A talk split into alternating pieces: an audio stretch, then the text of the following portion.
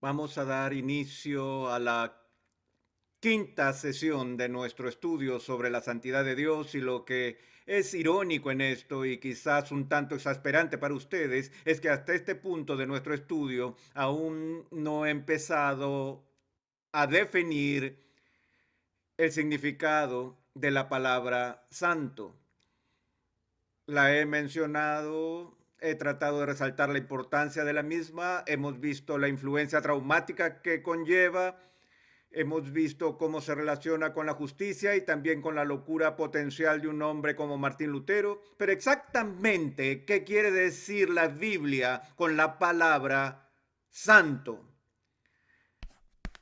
He notado que en nuestro idioma y en nuestro propio vocabulario, el término santo parece ser utilizado entre nosotros, sobre todo entre los cristianos, como sinónimo de pureza moral o de rectitud.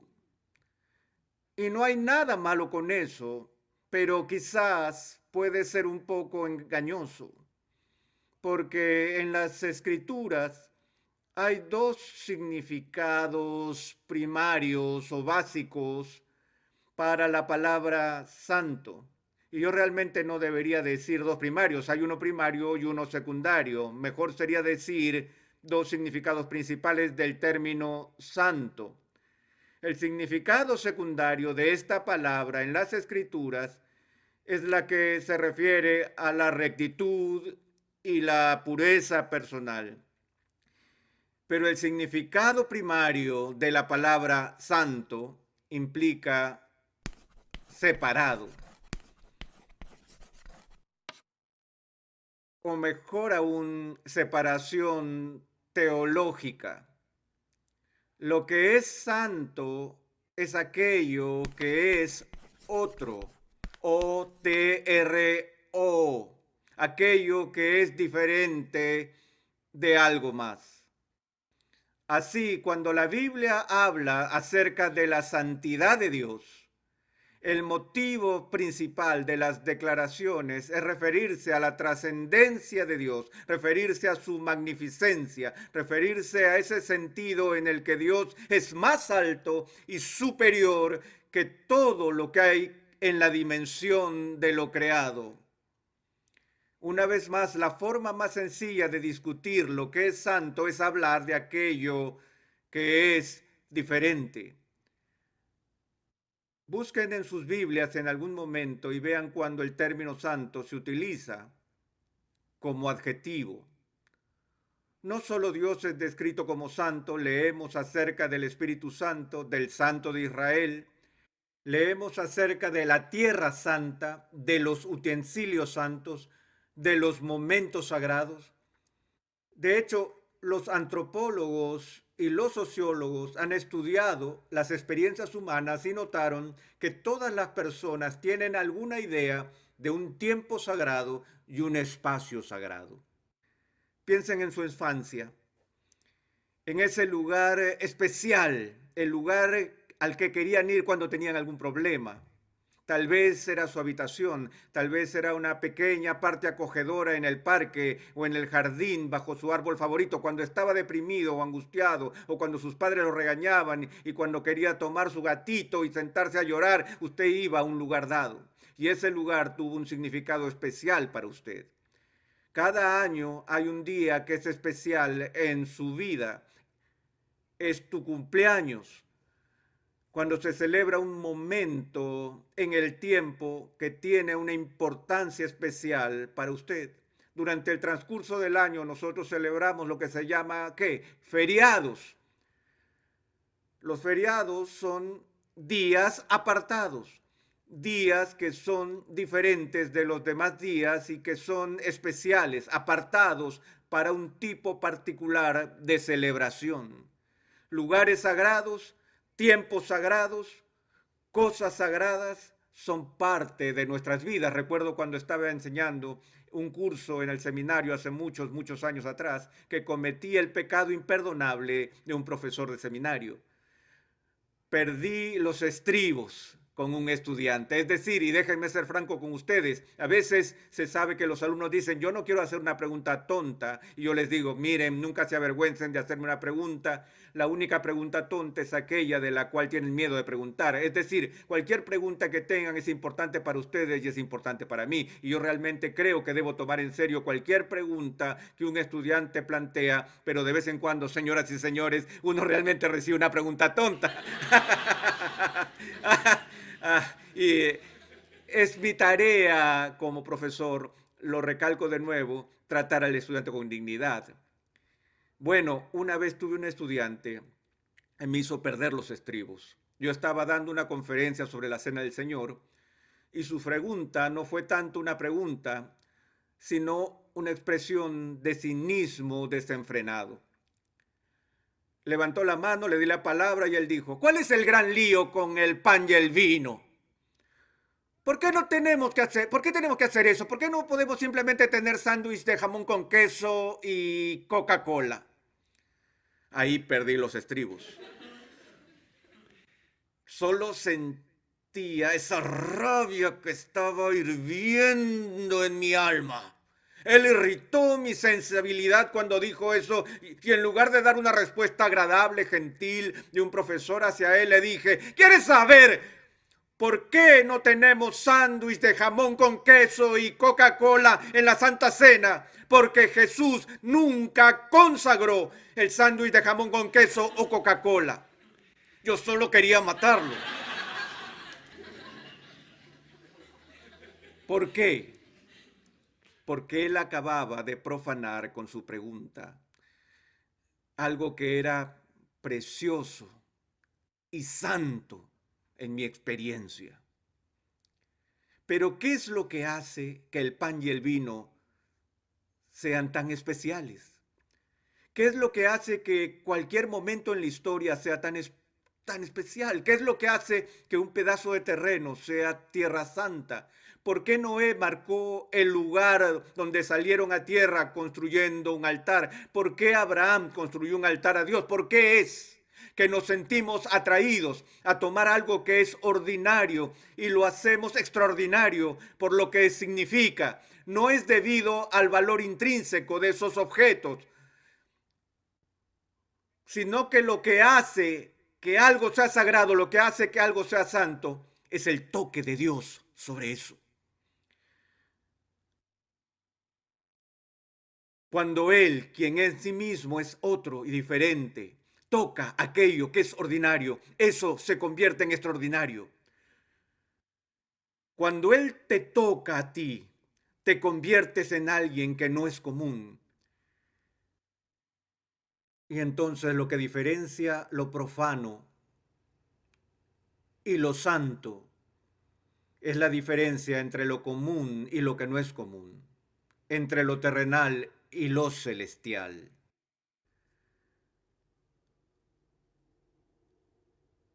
No hace mucho vi un estudio de las fobias en los Estados Unidos en el que se enumeran las 10 fobias más comunes, aquellas cosas a las que la gente más le teme. Miedo a los gatos, miedo de eh, claustrofobia, miedo a los espacios llenos de gente y otras más miedo a la muerte. ¿Saben cuál era el miedo número uno de las personas en los Estados Unidos? La fobia número uno. El temor de estar en pie delante de un grupo y dar una charla, lo que estoy haciendo ahora mismo. Es horrible. Pero hay una fobia llamada xenofobia. ¿Cuántos de ustedes nunca han oído esta palabra antes? Xenofobia. Bueno, aquellos que no levantaron sus manos les voy a pedir que se paren. bueno, bueno, ahora veo más manos levantadas. Bueno, la xenofobia es el miedo a los extraños o extranjeros. Tenemos una tendencia a tener miedo a las personas cuyas costumbres son diferentes de las nuestras. Y la forma suprema de xenofobia que tenemos es nuestro temor del Dios vivo debido a que Él es tan diferente de nosotros. Él es alto y sublime. Uno de los estudios más fascinantes que he leído y para el cual les pediría que presten mucha atención es un, es un libro que apareció a principios del siglo XX por un teólogo alemán que también era un antropólogo. Su nombre era Rudolf Otto y escribió un libro pequeño, pero un libro que muchos teólogos consideran uno de los libros más importantes del siglo XX. Es un librito muy delgado y el título original fue simplemente Das Heilige, se puede traducir al español como la idea de lo santo. Y lo que hizo Otto fue esto, algo que encuentro muy fascinante. Él fue y examinó a personas de diferentes culturas, aborígenes, eh, europeos, diferentes pueblos, y trató de averiguar lo que consideraban como santo o sagrado en su cultura. Y luego hizo estudios fenomenológicos para ver cuáles eran las reacciones humanas normales ante lo santo. Y después de hacer este estudio, intentó extraer la esencia de la experiencia humana de lo santo y llegar a algunas conclusiones. Y una de las conclusiones, él solía hacer esto inventando frases para describir estas cosas. Si ustedes le hubieran preguntado a Rudolf Otto, doctor Otto, ¿qué es lo santo? La respuesta que hubiera dado sería, lo santo es el mysterium tremendum.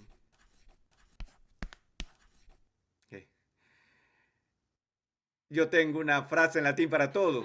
Mysterium tremendum. Ahora, ¿qué quería decir con eso?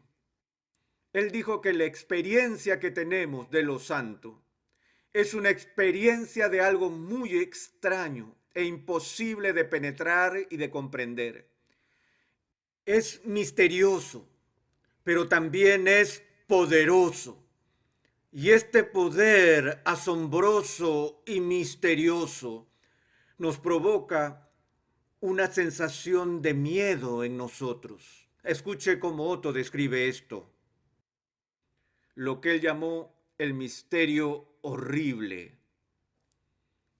Él dice esto, la sensación de lo santo a veces viene como una marea suave, impregnando la mente con un tranquilo estado de adoración profunda, o puede convertirse en una actitud más estable y duradera del alma, continuando como si fuera algo espeluznante, vibrante y resonante, hasta que finalmente se desvanece y el alma reanuda su estado de ánimo profano no religioso de la experiencia cotidiana. ¿Se familiarizan con eso? Todo el mundo en esta sala ha vivido esos trascendentales momentos de conciencia de la presencia de Dios, ¿cierto? No son parte de nuestra experiencia ordinaria y diaria. La experiencia cotidiana, incluso para el cristiano más devoto, es básicamente lo profano. Nuestra alma no queda inundada cada segundo con ese sentido agudo de la presencia de Dios. Y sin embargo, todo cristiano sabe lo que significa tener ese momento precioso de conciencia de la presencia de Dios. Pero es fugaz como si explotara una erupción repentina desde las profundidades del alma con espasmos y convulsiones, o diera lugar a emociones extrañas, a un frenesí de embriaguez que nos transporta hacia un éxtasis. Tiene una forma salvaje y demoníaca que puede hundir en un horror casi macabro que estremece y continúa. Él describe el hecho de que no todo el mundo responde de la misma manera a la conciencia de lo santo. Algunas personas danzan en giros y realizan todo tipo de actividad extravagante, otros son movidos a un absoluto silencio y contemplación. Pero lo que él detectó en este estudio de los santos es esto, que en todos los ámbitos, a través de las diversas civilizaciones, la respuesta básica de los seres humanos a lo que ellos consideran santo o que sea santo es una respuesta ambivalente. Ambivalencia quiere decir que tenemos sentimientos encontrados acerca de lo santo, que hay algo acerca de la santidad de Dios que nos atrae, pero que también hay algo acerca de la santidad de Dios que nos espanta y nos asusta, por un lado nos fascina y por otro lado nos aterroriza.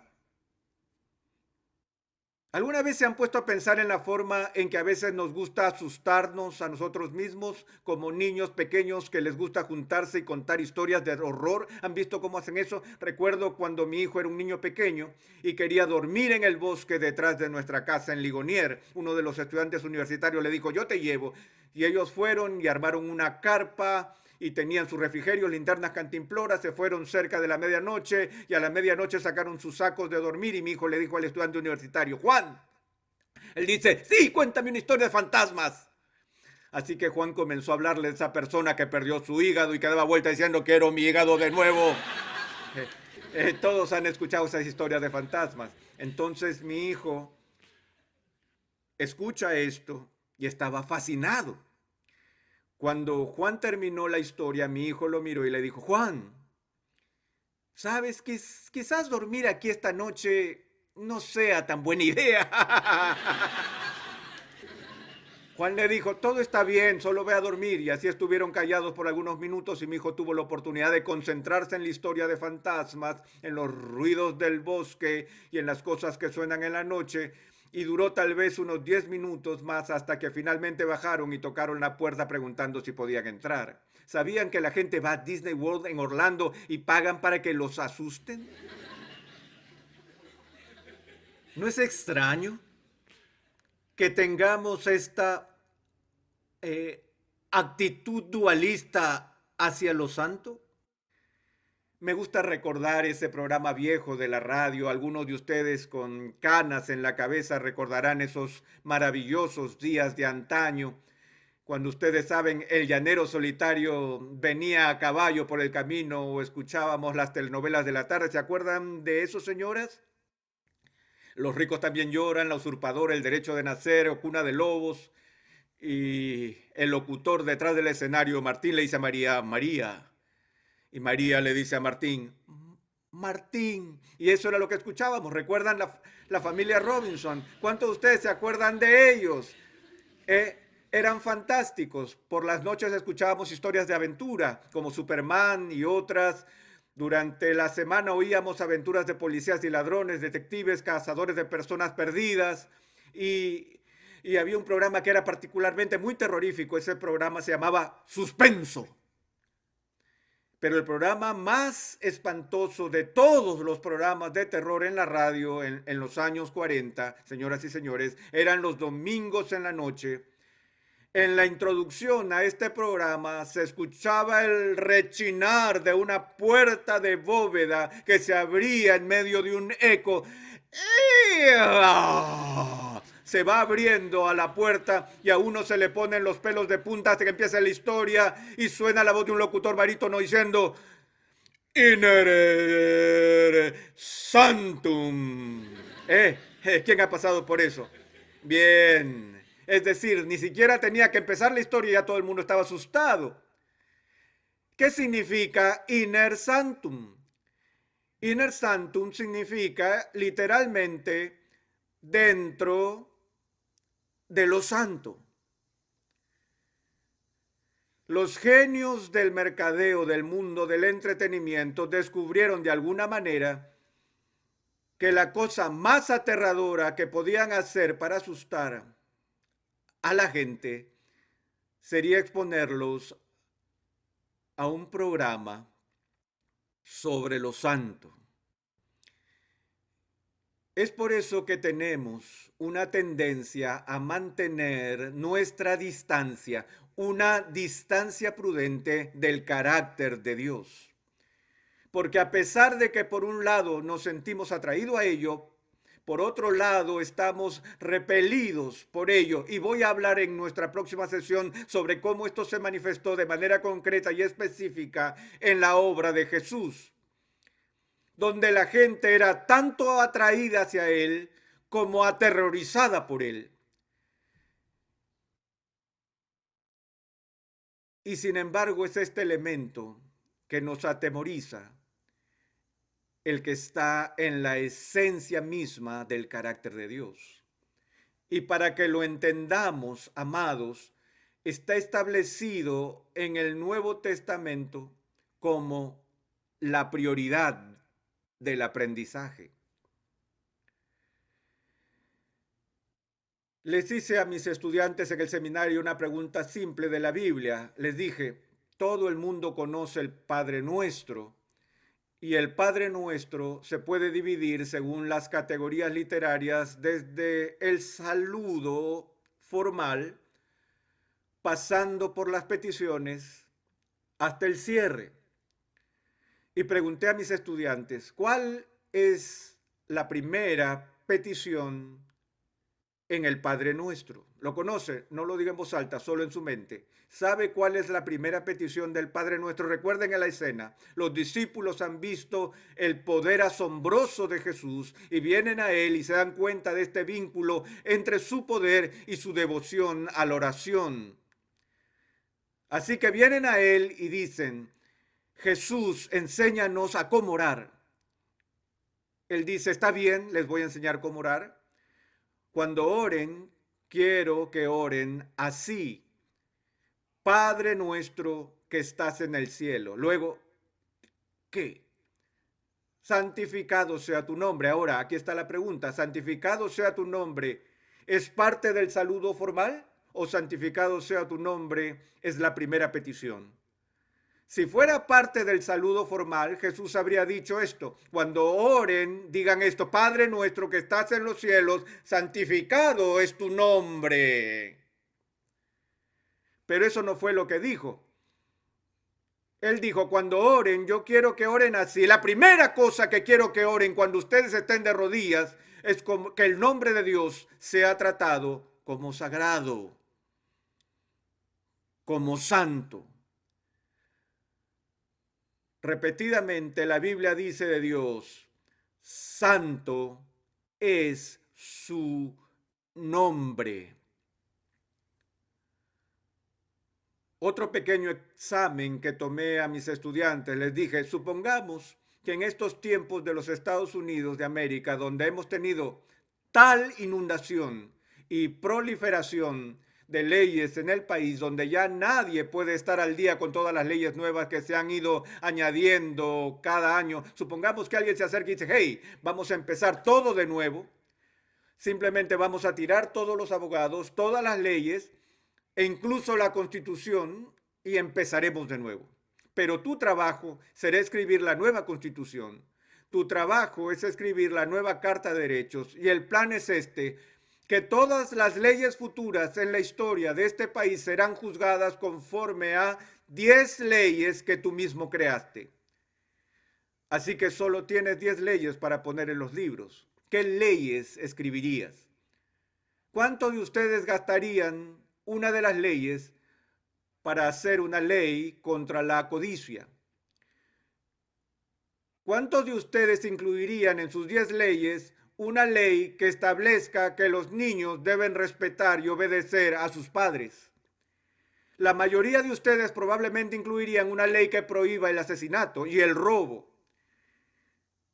Pero alguien usaría una de sus diez primeras leyes para establecer que es una ley absoluta en la tierra, que nadie nunca, nunca tome el nombre de Dios en vano.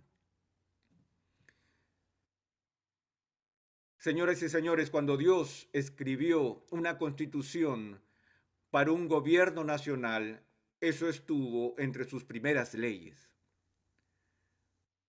¿No es increíble?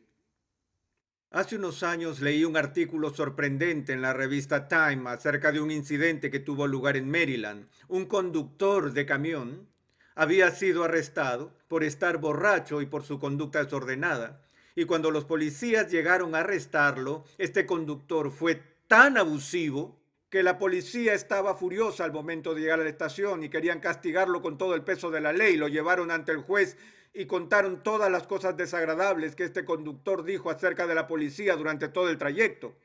Ahora, por, por la conducta de alteración del orden público, la pena máxima que el juez podía imponer era una multa de 100 dólares y 30 días de cárcel. Pero él realmente quería castigarlo. con todo el peso de la ley. Y así que desenterró una ley antigua que nunca fue derogada, pero que seguía en los libros de los estatutos de Maryland, la cual prohibía la blasfemia pública. Y la pena por blasfemia pública había sido otros 30 días de cárcel y otra multa de 100 dólares. Así que el juez impuso al conductor del camión una multa de 200 dólares y 60 días de la cárcel. Y esta noticia llegó a la revista Time porque el editor de Time se indignó que en estos tiempos alguien pudiera sufrir el castigo cruel e inusual de pagar una multa de 100 dólares y de pasar 30 días en la simplemente por blasfemar públicamente el nombre santo de Dios.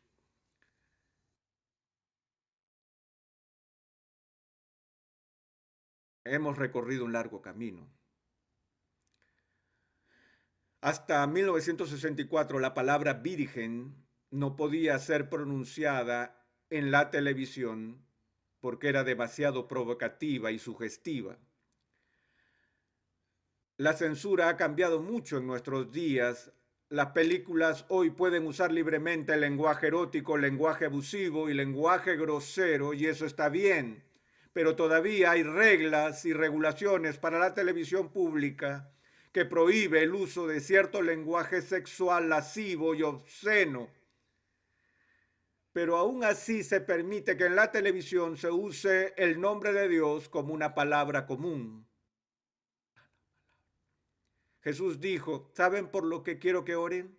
Quiero que oren que el nombre de mi Padre sea considerado santo. Y luego yo quiero que digan, venga tu reino, hágase tu voluntad en la tierra, así como se hace en el cielo. Así que lo que quiero que mi pueblo pida es que mi reino, mi soberanía, mi autoridad como rey, sean honrados y reconocidos en este mundo y que la gente haga mi voluntad en este planeta, así como los ángeles en el cielo ahora mismo obedecen mi voluntad. Saben que Jesús no le dice de esta manera, pero estoy convencido de que hay una progresión lógica aquí. No creo que el reino de Dios vendrá jamás a esta tierra o que la voluntad de Dios nunca será acatada en esta tierra hasta que o a menos que el nombre de Dios sea venerado por su pueblo. ¿Cómo es posible para las personas honrar a un rey y al mismo tiempo profanar su nombre? No es que el pueblo judío tuviera algún fetiche con el nombre o que creyera que hubiera algún tipo de magia asociada a la emisión de esa palabra, sino que entendían esto como Dios lo entendió, que si tenemos una actitud arrogante, casual hacia el nombre de Dios, eso revela más profundamente que cualquier otra cosa que digamos acerca de nuestra actitud más profunda hacia el Dios del nombre. Déjeme decirle las cosas como son. Si usan el nombre de Dios como una mala palabra, significa que son de raíz personas profanas. No tienen respeto por la santidad de Dios y les insto a pensar antes de que deje que esa palabra salga de sus labios otra vez de una manera frívola. Porque Dios no tolerará la profanación de su nombre. Lo, lo incluyó en sus primeras diez leyes. Y Jesús dice que tienes que orar para que el nombre de Dios sea santificado, que sea tratado como diferente, como, como especial, como extraordinario, como exaltado, porque Él es diferente y especial y exaltado. Cuando somos llamados a ser santos, somos llamados a ser diferentes estamos llamados a dar testimonio con el estilo del que encuentra en Dios, un estilo que es conducido por el segundo significado de la santidad, es decir, rectitud. Cuando Dios dice, sed santos porque yo soy santo, Él está diciendo, sé diferente a los estándares normales de este mundo. Quiero que expreses y muestres lo que es rectitud. en esta tierra. Esa es la tarea del cristiano, reflejar y mostrar el carácter de Dios a un mundo moribundo. Oremos. Padre nuestro, de nuevo te pedimos disculpas por la forma en que hemos profanado tu nombre en palabras y en hechos y en pensamiento. Y oramos que tú nos des un respeto hacia lo sagrado, hacia ti, para que en nuestra tierra, en algún grado y en alguna medida, podamos ver la manifestación de tu reinado y que tu voluntad sea hecha. Lo pedimos en el nombre de Cristo. Amén.